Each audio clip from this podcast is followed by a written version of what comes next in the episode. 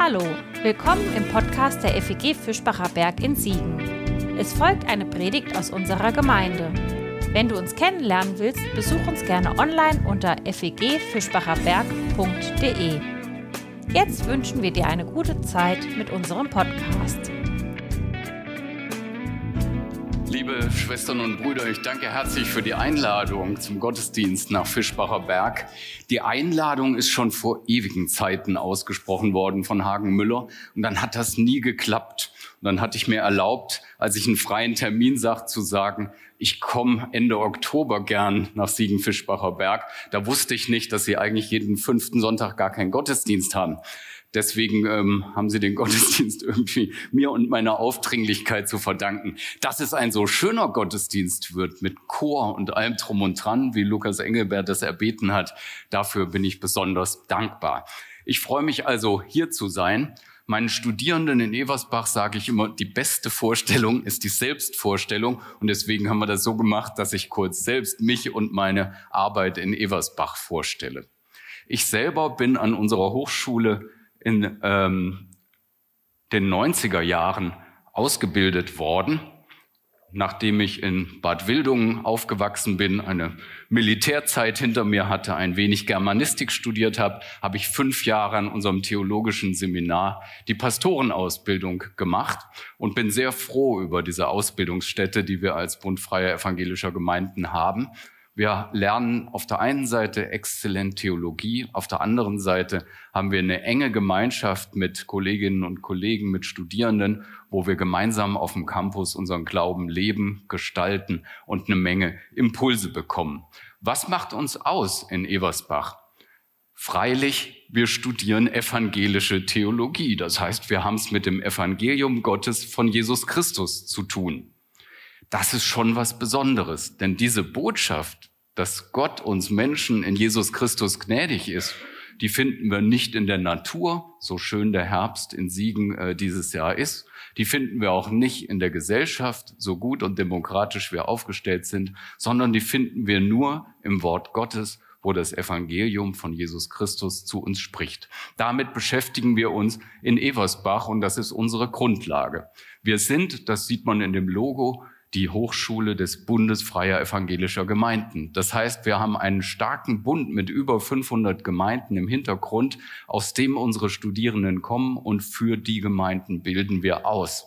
Das machen wir gerne und das machen wir mit Herzblut. Ihr merkt ein wenig, ich mag diese Hochschule. Ich habe an vielen Hochschulen im Land studiert, in Göttingen, in Bochum, in Jena, in Heidelberg und in Berlin und ich mag Eversbach. Wir haben tolle Möglichkeiten. Wer nach Eversbach kommt, ähm, lernt das tolle Gebäude des Kronberg Forum kennen, das wir mit ähm, der Unterstützung von Gemeinden haben bauen können vor über zehn Jahren. Wir haben super Möglichkeiten, wir haben super Dozenten und super Studierende und das freut uns von Herzen. Bei uns wird fundiert studiert. Ihr wisst, wir sind eine Hochschule für ähm, angewandte Wissenschaften. Heißt, wir bilden auf dem ähm, Level der modernsten und neuesten Forschungsergebnisse die Fächer der Theologie aus. Dazu kommt aber noch mehr bei uns. Denn wir haben gesehen, Theologie studiert sich nicht gern im Elfenbeinturm, losgerückt von Menschen und nur am Schreibtisch, sondern Theologie braucht Praxis, denn sie ist für die Gemeinde da. Und deswegen haben wir ein Studium entwickelt, was den höchstmöglichen Praxisanteil hat. Und jetzt sage ich voller Stolz, wir haben den größten Praxisanteil für Theologiestudium in ganz Deutschland, wenn nicht gar in Europa. Von Anfang an fängt man mit Praktika in Gemeinden an und das zieht sich bis zum Ende durch. Ein ganzes Semester studiert man nur vor Ort in einer Ortsgemeinde und wird von einer Pastorin oder einem Pastor betreut. Das macht schon richtig Spaß. Das nicht allein, sondern wir haben gemerkt, woran, jetzt wird's ernst, scheitern Pastorinnen und Pastoren eigentlich. Und Sie werden erstaunt sein, es sind nicht die theologischen Fragen, es sind nicht die Fragen über ähm, theologische Dogmen, sondern meistens sind es die Fragen der Persönlichkeit, dass ein Pastor vielleicht ein komischer Typ ist und es gar nicht merkt. Dem bauen wir im Studium ein bisschen vor und sagen, die Persönlichkeit entwickeln, zu wissen, wer man ist, wo man steht, was man kann, das ist wichtig für Theologinnen und Theologen. Und deswegen setzen wir auch auf Persönlichkeitsentwicklung, allem voran klinische Seelsorgeausbildung, wo man am Krankenbett lernt, wie man wirkt auf andere Menschen. Das macht uns auch aus. Wir sammeln Schlafsäcke für die Ukraine-Hilfe der Allianzmission. Wir sammeln die Kollekte heute für die Allianzmission. Wir sind eng verbunden mit der Mission. Wir arbeiten nicht nur unter einem Dach, sondern wir bilden auch die Missionarinnen und Missionare der Allianzmission aus. Und das macht das Studium nochmal besonders praktisch, weil wir auf enger Tuchfühlung sind mit den Leuten aus der Auslandsmission und von da Impulse ins Studium kriegen. Sogar eine eigene äh, Professur für Missionswissenschaften haben wir und das macht das Studium bei uns auch besonders. Jetzt sollte, ihr müsst mir helfen, sonst müsst ihr weiter drücken. Die staatliche Anerkennung haben wir auch. Das heißt, wir liefern solide Ausbildung, die zu einem Bachelorabschluss führt oder zu einem Masterabschluss, der ähm, auch weitere Berufsmöglichkeiten eröffnet für unsere Studierenden. Wenn wir noch eins weitergehen, dann sehen wir das lebendige Campusleben. Das macht Eversbach ebenso schön dass man nicht nur in den Hörsaal geht und wieder nach Hause, sondern wir feiern jede Woche ähm, mindestens zweimal gemeinsam Gottesdienst. Wir haben gemeinsame ähm, Aktionen. Wir kommen jetzt gerade eine Woche vom Forgenhof, wo wir mit der ganzen Hochschule eine Woche lang leben und lernen. Und das ist eine innige Gemeinschaft und ein lebendiges Campusleben. Wenn ihr noch eins weiterschaltet, dann entwickeln wir uns ein wenig weiter, denn Bildung muss immer in Bewegung bleiben. Derzeit planen wir ähm, verschiedene weitere Projekte. Wir haben einen neuen Studiengang eingerichtet für Jugend, Gemeinde und Mission. Der ist noch praktischer. Da kann man in drei Jahren äh, zur Gemeindereferentin sich ausbilden lassen, hat noch mehr Praxisanteile, dafür weniger alte Sprachen. Also wenn es noch mehr in Gemeinde zieht, der, für den ist der Studiengang gut. Dann haben wir gemerkt, ähm, dass berufsbegleitend Studieren ungeheuer attraktiv ist, attraktiver manchmal als fünf Jahre am Stück vor einer Berufstätigkeit zu studieren. Und darum haben wir einen neuen Studiengang eingerichtet für evangelische Gemeindepraxis, der dafür ausgelegt ist, den in zwei Jahren berufsbegleitend zu studieren. Damit ist verbunden ein attraktives Fort- und Weiterbildungsprogramm. Wenn ihr mal eine Folie weiterschaltet und noch eine und noch eine. Man kann nämlich, wenn man gar keinen Abschluss möchte, einfach eine Schublade von diesem Masterstudiengang für evangelische Gemeindepraxis aufziehen und einzelne Veranstaltungen studieren. Und wenn man die sogar gebündelt äh, studiert, kriegt man dafür Certificates of Advanced Studies, also auch, wir sind in Deutschland, Scheine, Scheine, Scheine. Darum geht's aber nicht, sondern wir wollen euch fit machen für eure Gemeindepraxis. Und da habt ihr eine reiche Auswahl bei uns in Eversbach. Das Gute ist, dieses Programm ist auch online studierbar und hat einen hohen Anteil an Online-Zeit. Gehen wir noch eins weiter. Die Jugend für Theologie zu interessieren, ist für uns ein wichtiges Anliegen, wenn ihr die nächste Folie mal zeigt. Ups. Wir planen zusammen mit der Gemeinde in Karlsruhe und mit der Allianzmission, mit der Bundesjugend und als Hochschule ein Jüngerschaftsprojekt. Das heißt, ein Angebot für junge Leute, die gerade die Schule hinter sich haben, die ein Jahr lang in Karlsruhe zusammen wohnen, gemeinsam ihren Glauben leben, ihren Glauben teilen, Impulse kriegen für ihr Glaubensleben und vielleicht auch interessiert werden, Theologie zu studieren und in die Praxis unserer Gemeinden einzusteigen. Das wäre unser Wunsch. Ihr merkt ein buntes Bild von Hochschularbeit, über das wir uns sehr freuen und wir danken euch, dass ihr uns als Hochschule unterstützt. Ich freue mich, dass zwei meiner Schüler Pastoren bei euch waren und sind, Sebastian Rink und Christian Spierz jetzt neu. Das verbindet uns eng und damit komme ich auch schon so langsam zur Predigt. Wenn Leute nach Eversbach kommen, und dazu seid ihr auch herzlich eingeladen, uns zu besuchen, dann fragen die häufig, Andreas, du bist Rektor der Hochschule. Du musst uns doch sagen können, ihr, ihr bietet evangelische Theologie an. Was ist eigentlich der Kern der evangelischen Theologie? Was ist denn ihr Wesen? Wo kommt es denn drauf an? Und je nachdem, wer mich dann fragt, dann gucke ich dem tief in die Augen und sage, gerade jetzt vorm Reformationstag, die Rechtfertigungslehre. Darauf kommt's an. Und wenn dann die Menschen genauso traurig gucken wie ihr jetzt, dann sage ich, na ja, dass es vor Gott nicht darauf ankommt, was du für ein toller Typ bist, was du kannst, was du leistest, dein Haus, dein Auto, deine Pferde, sondern dass Gott dir in Jesus Christus gnädig ist, wenn du an ihn glaubst, wie die Schrift sagt. Damit haben wir die ganze reformatorische Lehre in einem Satz. Gott meint es in Jesus Christus gut mit dir. Und diese Frage, wie man vor Gott bestehen kann, wenn man mal eins weitermacht, dann, die stellt sich ja nicht erst heute in 2023 und angesichts der Eversbacher Ausbildung, sondern die Frage ist eigentlich eine ganz alte. Schon Paulus und Petrus haben darüber gestritten, was eigentlich vor Gott gerecht macht und wie man vor Gott bestehen kann.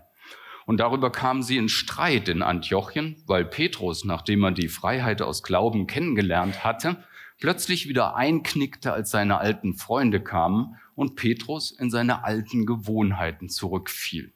Und damit sah Paulus den Glauben an Christus gefährdet und die Freiheit dieses Glaubens. Und deswegen wird Paulus in dem Wort Gottes für heute so fürchterlich ernst. Ich lese Galater 2, die Verse 16 bis 21 in Auswahl. Wir wissen doch inzwischen sehr genau, Petrus, dass wir nicht durch gute Werke, wie das Gesetz sie von uns fordert, vor Gott bestehen können, sondern allein durch den Glauben an Jesus Christus. Wir sind doch deshalb Christen geworden, weil wir davon überzeugt sind, dass wir durch den Glauben an Christus von unserer Schuld freigesprochen werden, nicht aber, weil wir die Forderungen des Gesetzes genau erfüllen. Denn, wie die Heilige Schrift sagt, findet kein Mensch durch gute Werke Anerkennung. Durch das Gesetz nämlich war ich zum Tode verurteilt. Und dieses Urteil ist tatsächlich an mir vollstreckt worden. Das heißt, mein altes Leben ist beendet, damit ich jetzt ganz neu für Gott leben kann. Durch den Glauben erkenne ich, dass mein altes Leben mit Christus am Kreuz gestorben ist. Jetzt habe ich ein neues Leben. Das wird nicht mehr von meinem alten Ich bestimmt, sondern von dem auferstandenen Christus, der in mir lebt. Mein Leben auf dieser Erde erhält seinen Sinn durch den Glauben an Jesus Christus, den Sohn Gottes, der mich geliebt hat und sich in seiner Liebe für mich geopfert hat. Als Martin Luther 1531 über dieser Bibelstelle saß. Der Galaterbrief war sowieso sein Lieblingsbuch in der Bibel. Ich weiß nicht, wer von euch ein Buch der Bibel so lieb hat, dass er es mit dem Namen seiner Frau belegt. Luther hat immer von seiner Käthe gesprochen, wenn er im Galaterbrief las. Ich weiß nicht, wer von euch in seiner Monika oder in seinem Bernd liest. Auf jeden Fall als Galater 2 1531 vor Luther lag, da hat er zwei wichtige Sätze gesagt, die unseren evangelischen Glauben ausmachen und mit dem wir verstehen können, was Galater 2 meint. Luther hat da gesagt, unser evangelischer Glaube hat deswegen Gewissheit, weil er uns von uns selber entreißt und weil er uns außerhalb von uns selbst gründet. Da hören wir zwei gewichtige und eigentlich ganz einfache Sätze. Unser Glaube entreißt uns uns selber und unser Glaube gründet uns außerhalb von uns selber. Und da drin steckt noch ein dritter Satz, den Luther nicht direkt sagt, der sich aber aus beiden ergibt. Durch den Glauben schenkt uns Gott uns auch wieder und schenkt uns einander. Lasst uns das mal gemeinsam anschauen. Durch den Glauben entreißt uns Gott uns selbst. Was ich hier sage, klingt natürlich gefährlich. Der Glaube entreißt uns uns selbst. Wir wollen ja nicht, dass uns was entrissen wird. Für zu Hause habe ich eine Hausratsversicherung abgeschlossen, falls doch mal was wegkommt oder mir nachts entrissen wird. Und schon gar nicht können wir wollen, dass wir uns selbst entrissen werden. Alle Psychologen schärfen uns ja ein, dass wir eigentlich das Gegenteil machen müssten, dass wir uns selber finden müssen, dass wir unsere Ressourcen nutzen müssen, was aus uns machen. Und deswegen gelte doch mehr, verwirkliche dich selbst, aber nicht, dass du dir selbst entrissen wirst. Galater 2 scheint genau das Gegenteil zu sagen. Jetzt habe ich ein neues Leben, das wird nicht mehr von meinem alten Ich bestimmt. Wir hören hier, liebe Gemeinde, kein harmloses Angebot, das Leben irgendwie aufzumöbeln, es zu verbessern, es religiös einzufärben. Wir werden uns, wenn es um Glauben an Jesus Christus geht, selbst entrissen. Ich glaube, manche von uns machen uns bei so einem Gottesdienst wie heute Morgen gar nicht klar, was da auf dem Spiel steht. Der heilige Gott möchte uns begegnen und möchte es mit unserem manchmal so unheiligem Alltag auf sich nehmen. Und wir können vor diesem Gott nur bestehen, wenn wir nicht mehr die sind, als die wir uns selber kennen und als die uns die anderen kennen. Wir müssen uns selbst entrissen werden. Ich glaube, dass manche, die eher selten zu einem solchen Gottesdienst kommen, eine Ahnung davon haben, dass das nicht so einfach ist, sich dem Anspruch des heiligen Gottes auszusetzen und vielleicht bleiben sie deswegen weg. Wir stellen das ja an sehr vielen Stellen der Bibel fest. Immer wenn die Jünger mitkriegten, wen sie da in Jesus eigentlich vor sich hatten, dass Gott sich in diesem Menschen Jesus Christus offenbart, dann sind sie ja nicht zum Klavier gelaufen, haben Lobpreismusik gespielt, sondern die sind zitternd auf die Erde gefallen. Im Alten Testament, wenn Gott erscheint, da hüpfen Berge und Hügel vor Angst und Furcht. Und Petrus sagt zu Jesus, geh weg von mir, ich bin ein sündiger Mensch. Und auch wir, wir können heute Morgen nicht einfach fromme Lieder singen, und so tun, als könnten wir bleiben, wer wir sind. In jedem Lied, auch heute Morgen, in eurem herrlichen Chorgesang, kamen wir als Menschen vor Gott nur als Sünder vor. Das zieht runter, ich weiß, das wollen wir nicht, aber gerechtfertigt werden aus Glauben will, dass wir uns das gefallen lassen. Und Sünder sein heißt ja nicht, irgendwas falsch zu machen, irgend eine Sünde begehen. Als sündige Menschen sind wir die, die gottlos sein wollen. Luther hat das in seinen jungen Jahren, weit vor 1531, mal auf den Punkt gebracht und hat gesagt, kein Mensch kann wollen, dass Gott Gott ist. Da ist so eine nicht totzukriegende Stimme in uns, die danach verlangt, dass wir das Sagen haben. Ich glaube, jeder von uns kennt diese Stimme, dass wir die Fäden in der Hand behalten wollen. Das ist unsere Situation. Und die Botschaft, aus Glauben gerecht zu werden, die will, dass wir uns das gefallen lassen, als Sünder angesprochen zu werden. Und eine Gemeinde, die das sagt, die ist nicht gerade attraktiv. Ne? Geht mal raus und sagt den Leuten, ihr seid alle Sünder. Und auch eine Hochschule, die sich zum Anwalt dieser Botschaft macht, nicht gerade attraktiv. Und ich selber höre das auch nicht gerne, dass das alles nichts gelten soll, was ich leiste, was ich erschaffen habe, wofür ich mich bemüht habe, alles vom Tisch. Und jetzt hören wir, Gott reißt uns davon los. Nun will ich euch nicht weiter deprimieren, sonst geht ihr nach Hause und sagt, oh, der Heiser von der Hochschule war da und hat gesagt, wir sind alle Sünder, alles ganz schlecht und dann ist der Tag trotz der Zeitumstellung nicht mehr zu retten. Ich will sie nicht deprimieren, denn das ist nicht nur negativ, was wir hier hören. Denn entrissen zu werden heißt auch, Gott reißt uns im Glauben los von unserer Selbsteinschätzung. Ob ich hoch oder niedrig von mir denke, ob mir der Größenwahn zu Kopf gestiegen ist oder ob mich Minderwertigkeitskomplexe zu Boden ziehen. Der Glaube schafft mir Distanz dazu. Wir merken, das könnte uns ganz gut tun.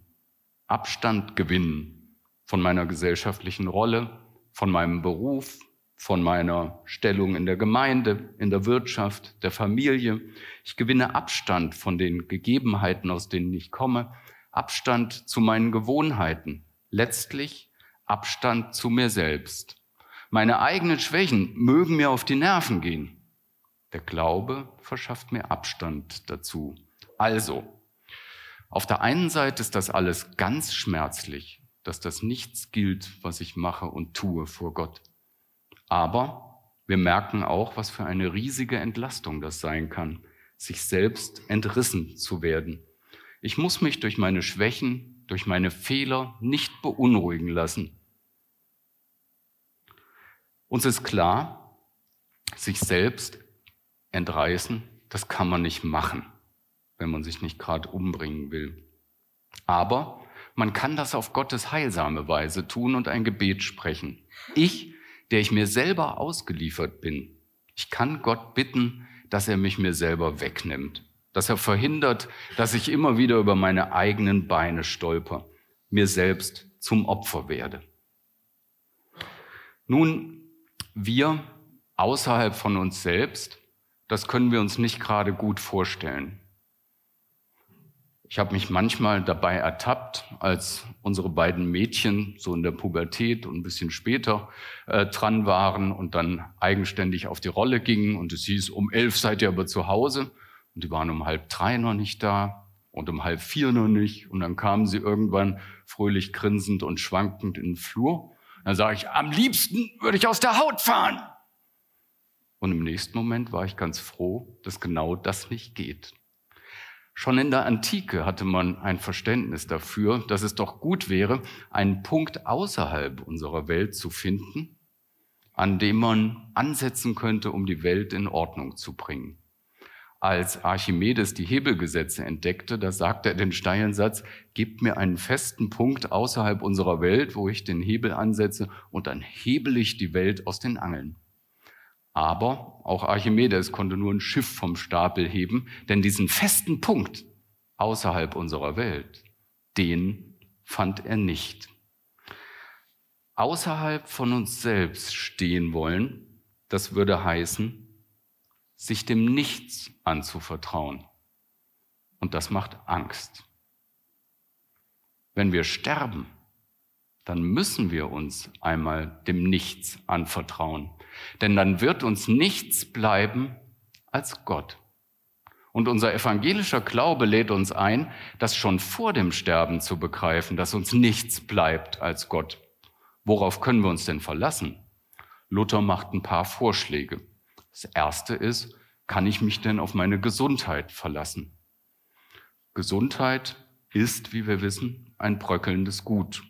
Es ist zwar im Zeitalter von schwindenden Kassenleistungen gut, sich fit zu halten, aber Gesundheit garantieren und verlässlich kann Gesundheit sicher nicht sein. Meine Frau hat mir zum 30. Geburtstag damals eine Handelbank geschenkt, habe ich dann irgendwann verkauft. Nicht die Frau, die Handelbank. Und man kann sich eine Zeit lang fit halten, aber Gesundheit ist sicher kein fester Punkt, auf den man sich verlassen kann. Luther schlägt vor, wie ist es denn mit dem Gewissen?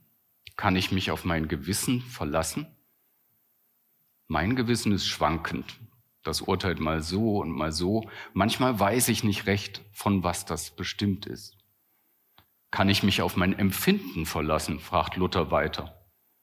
Mein Empfinden wird von vielerlei beeinflusst. Manchmal schon, ob das Frühstücksei wirklich drei oder gar vier Minuten gekocht hat. Das kann das Empfinden eines ganzen Sonntags hart beeinflussen.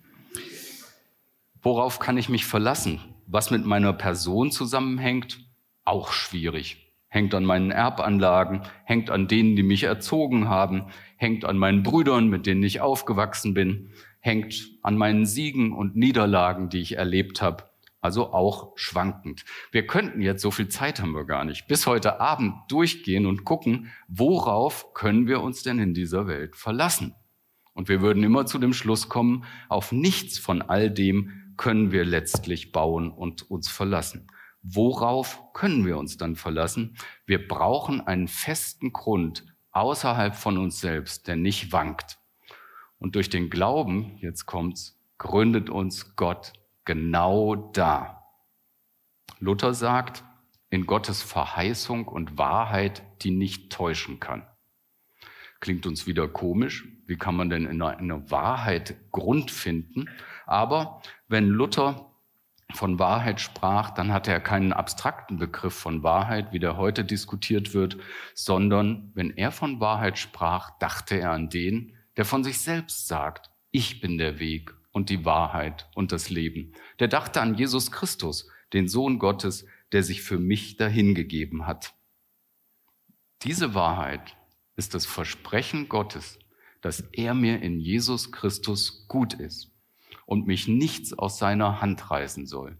Bei ihm bin ich zu Hause, wie ihr das gerade gesungen habt. Nichts reißt mich aus Gottes Hand.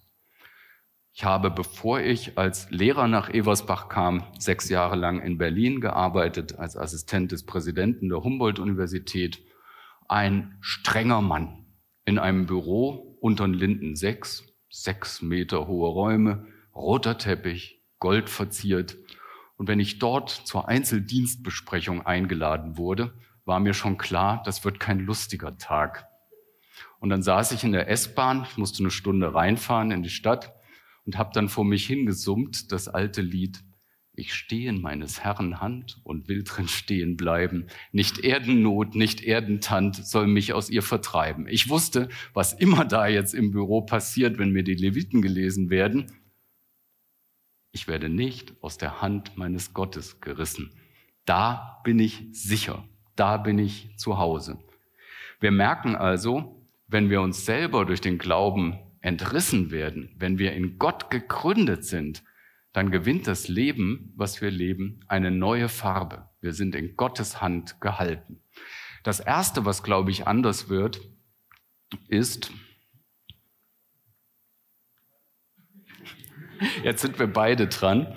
Das Erste, was anders wird, wenn wir in Gott gegründet sind, ist der Leistungsdruck. Und ich will heute gar nicht über Schule und Beruf reden. Ihr alle wisst, wie viel da heutzutage geleistet wird. Ich möchte über Gemeinde sprechen, denn auch da sind wir nicht frei vom Leistungsdruck. Ich war vor einer Zeit zum Predigen in der Nähe von Wuppertal und nach dem Gottesdienst gab es für die Sonntagsschulkinder ähm, freien Auslauf, Kaffee und Kuchen unten in den unteren Gemeinderäumen und alles war heiter und vergnügt. Die Kinder sprangen durcheinander. Nur am Ecke des Raums saß ein kleiner Junge auf einer Kiste. Ich dachte, na, der sieht so traurig aus, alle so fröhlich, nur der nicht. Musst mal hingehen und fragen, was mit dem ist. Ich gehe also hin, sag, na Junge, alle so fröhlich hier, nur du so traurig. Was denn los? Und dann guckt er mich an, schüttelt den Kopf und sagt, das ist immer so ein Stress hier. Hier kann man nicht mal in Ruhe einen Bonbon essen. Also, was ist los mit unseren Gemeinden, wenn selbst die Kleinsten den Eindruck haben, in der Gemeinde ist so ein Stress, da kannst du nicht mal in Ruhe deine, dein Bonbon essen. Klar, wir müssen was leisten in der Diakonie, in unseren Gottesdiensten, in unseren Auftritten, in allem, was wir ähm, in der Gemeinde machen. Aber uns ist auch klar, wir leben nicht davon. Wir sind in Gottes Hand durch den Glauben gehalten. Ich glaube, dass der Leistungsdruck auch in unseren Gemeinden abnimmt, wenn wir uns das klar machen. Wir können das alles machen weil wir in Gott gehalten sind. Und es dient Gott zur Ehre, aber wir verdienen uns damit nicht den Himmel. Was auch anders wird, ist das Legitimationsbedürfnis. Ein ganz schwieriger Begriff, ich weiß, für Sonntagmorgen, aber die Sache dahinter ist ganz einfach. Ein Gießener Philosoph hat beobachtet, dass angesichts des schwindenden Glaubens an Gott, der uns in seiner Hand hält, der Mensch nun selber dafür sorgen muss, dass er vor Gott bestehen kann und gerechtfertigt wird. Ich gebe ein wohlwissend abstruses Beispiel. Ich war vor Zeiten mit meiner Frau in Jena unterwegs und wollte an der Universität jemanden besuchen. Und die Uni ist an so einer langgezogenen Straße, dem Fürstengraben. Der endet vorne mit einer Ampel. 17 Uhr, langsam Feierabendverkehr. Wir sind die Ersten, die an dieser Ampel stehen. Ich gucke in den Rückspiegel und sehe noch gerade so die Scheinwerfer vom Auto und sage, Sarah, gleich kracht's und zack, so war's. Wir stiegen aus, eine Frau war uns hinten drauf gefahren und sie sagte, oh, es tut mir leid, ich habe das nicht gesehen, dass Sie da stehen. Ich war noch in Gedanken bei meinem letzten Patienten, ich arbeite da hinten im Krankenhaus. Ich bin schuld, lassen Sie uns die Polizei rufen, wir klären die Sache. Dann dauert es eine Weile, bis die Polizei kam. Meine Frau wurde leider ohnmächtig, der Krankenwagen kam, tatü, tata. Und als dann die Polizei kam, hat die Frau nicht mehr gesagt, ich bin schuld, lassen Sie uns das klären, sondern sie hat gesagt, ich war das nicht. Da war so ein kleines rosa Auto mit grünen Punkten, das hat mich auf die draufgeschoben und ist dann über die rote Ampel weg. Ja, man merkt, wenn uns die Dinge zu heiß werden, wenn uns die Sachen über den Kopf zu wachsen scheinen, dann sind wir eifrig dabei, Legitimationsstrategien zu entwickeln. Wir suchen nach Sündenböcken und gucken, dass wir irgendwie aus der Affäre kommen. Ich glaube, wenn wir uns klar machen, dass wir in Gottes Hand gehalten sind, dass wir bei Gott gut aufgehoben sind, dann können wir ein anderes Verhältnis zu unserer Schuld entwickeln. Dann können wir zu dem stehen, was wir verbocken und können nach Möglichkeiten suchen, die Dinge wieder auf Kurs zu bringen. Aber es wird uns existenziell nicht vernichten, was wir falsch machen. Ich war eine Zeit lang, als ich nach Eversbach kam, hatte ich den Eindruck, dass Schuld so in unseren Gemeinden gar keine große Rolle spielt. Aber dann merkte ich, dass Gemeinden das ernst nehmen und nachmittags ihre Türen aufmachten und sagten, da sitzt ein Mitarbeiter, eine Mitarbeiterin oder die Pastorin oder der Pastor donnerstags von 16 bis 17 Uhr, da kannst du mit deiner Schuld hinkommen. Wir müssen das ja eine Woche vom Reformationstag nicht Beichte nennen, aber es tut gut, einen Ort und einen Umgang mit Schuld zu finden, wo man sagen kann, was man getan hat und auf der Grundlage der Gnade Gottes Vergebung bekommen. Was sich auch ändert, ist, meine ich, wenn wir in der Hand Gottes gehalten sind, der Entscheidungsdruck. Ich gehöre noch der Generation an, da war klar, wenn man A sagt, muss man auch B sagen. Klare Sache. Die Generationen heute müssen, wenn sie A sagen, erklären, warum sie nicht B bis Z gewählt haben. Weil man seine Person über die Entscheidungen erst entwickelt und gründet und herstellt. Ich glaube, dass wir da freier sind, wenn wir das ernst nehmen, was Glaube an Jesus Christus bedeutet. Dann bin ich nicht genötigt, mich ständig durch meine Entscheidungen selbst herzustellen. Ist ja auch fürchterlich anstrengend. Sondern das ist mir genommen. Und ich kann sagen, ich habe meine Existenz, weil ich in der Hand Gottes gehalten bin. Was auch anders wird, wenn wir uns selbst entrissen und in Gott gegründet sind, ist sicher der Umgang mit der Angst. Ich fand ein nettes Büchlein Annette Pehnt, Lexikon der Angst. 26 Ängste, mit denen wir heute zu tun haben. Die Angst das Gedächtnis zu verlieren. Die Angst, Fehler gemacht zu haben, die man nicht mehr gut machen kann. Die Angst, in der Erziehung was verbockt zu haben, was schlimme Folgen hat. Die Angst, das Gehör zu verlieren. Die Angst, dement zu werden.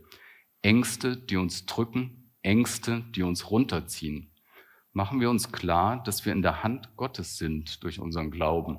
Dann nehmen auch die Ängste ab und der Umgang mit der Angst wird ein anderer. Wir merken, das können wir alles nicht selber machen. Glauben selber machen. So steht es auch auf der Homepage von Fischbacher Berg. Das geht nicht.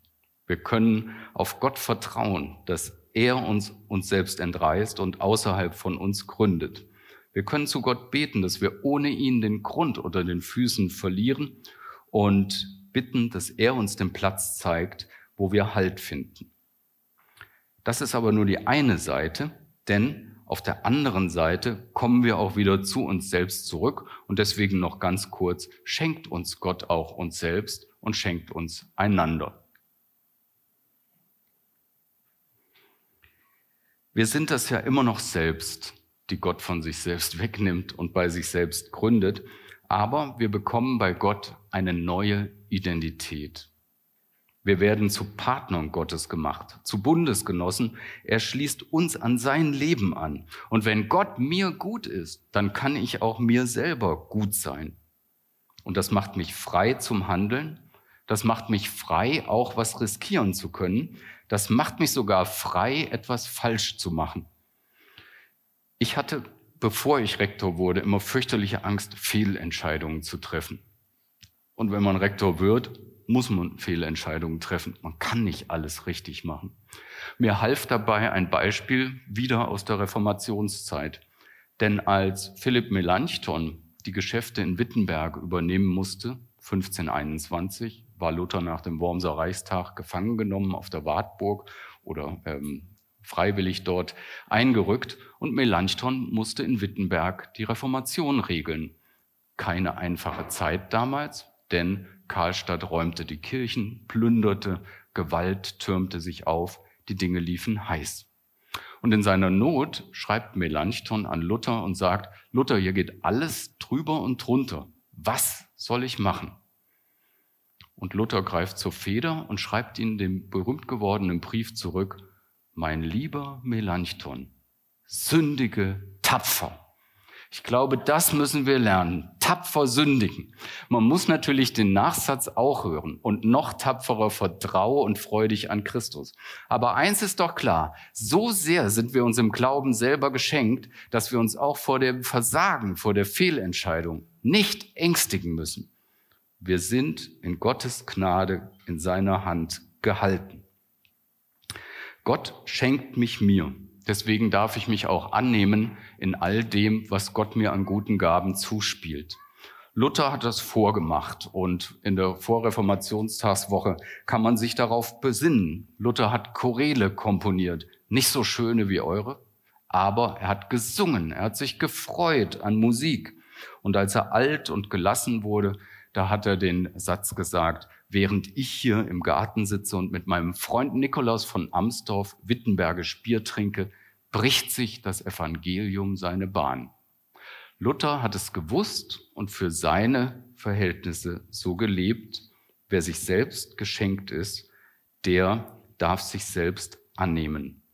Und das wird dann spürbar, wenn wir eine Gemeinde von solchen Leuten sind, die sich selbst geschenkt sind von Gott. Das scheint dann nämlich durch im Umgang miteinander, das scheint durch bei den zahlreichen Aktivitäten, bei den Gottesdiensten, beim Musizieren. Man merkt und spürt uns ab, dass wir in Christus gegründet ist. Das alles kann man nicht vom Zaun brechen, aber man kann es in ein Gebet fassen und Gott danken, dass er uns, uns selbst und anderen schenkt. Und man kann danken für die neue Identität.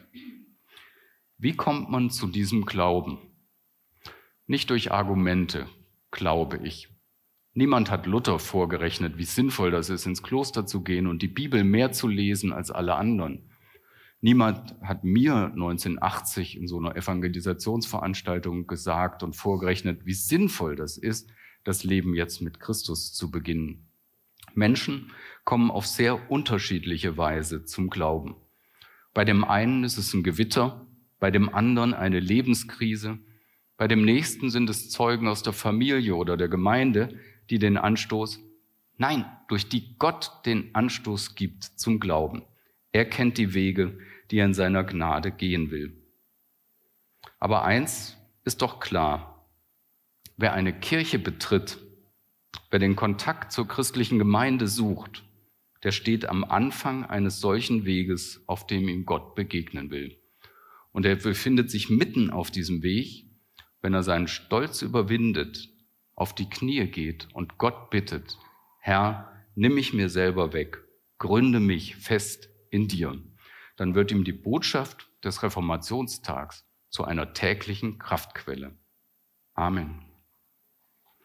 Wir stehen auf und beten gemeinsam.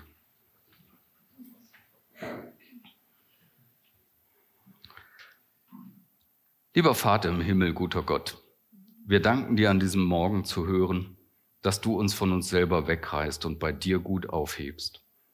Du siehst, wo wir uns von dir entfernt haben, wo wir nicht darauf vertrauen, dass du unser Gott bist und uns in deiner Hand hast. Du siehst, wo wir versuchen, uns selber Recht zu schaffen und siehst, wie schwer wir uns damit tun, Verantwortung für unser Versagen zu übernehmen. Herr, wir kommen zu dir mit der Bitte, Reiß uns los von allem, was uns bedrückt, auch von dem falschen Stolz und unserer Selbstherrlichkeit. Gründe uns, Herr, neu in dir. Schenk uns Glaube an dich. Du bist der feste Grund, der nicht wankt. Danke für die Gemeinde, auch hier in Fischbacher Berg, den Ort, an dem du Menschen sammelst, die an dich glauben. Danke, dass wir gemeinsam unterwegs sind. Lass uns uns neu auch als Geschenk aneinander begreifen. Amen. Wir nehmen Platz und der Chor bleibt stehen und singt für uns. Herzlichen Dank.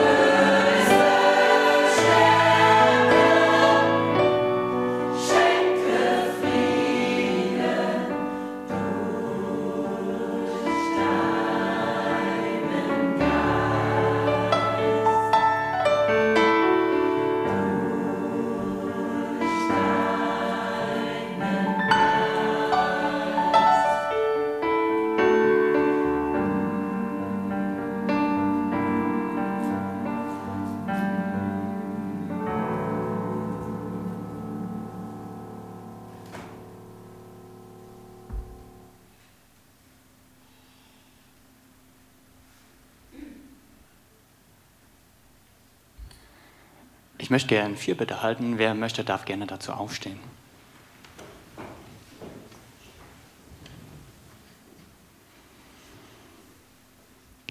Guter Gott, neben Frieden äh, und äh, für alles für die Gemeinde bitten wir dich heute ganz besonders um uns selbst. Wir bitten dich, deine Gerechtigkeit zu erkennen. Wir bitten dich, von uns selbst, sich, selbst, sich von uns selbst entreißen zu lassen. Wir bitten dich, ja, einen festen Punkt, dich zu erkennen, weit außerhalb von uns. Und wir bitten dich, uns neu und selbst alle anderen neu zu erkennen. Amen. Der Chor bleibt stehen. Ihr werdet gleich noch ein Segenslied für uns äh, singen. Vielen Dank für euer, all das, was ihr heute uns äh, mitgegeben habt. Das ist, glaube ich, sehr besonders gewesen. Wir haben uns sehr darüber gefreut. Wir danken aber auch Andreas mit, äh, der uns wirklich eine tolle Predigt gehalten hat, womit wir uns einiges mitnehmen können. Ja, ansonsten ist der Gottesdienst vorbei. Wir hören das Lied noch und vielen Dank, dass ihr alle da wart.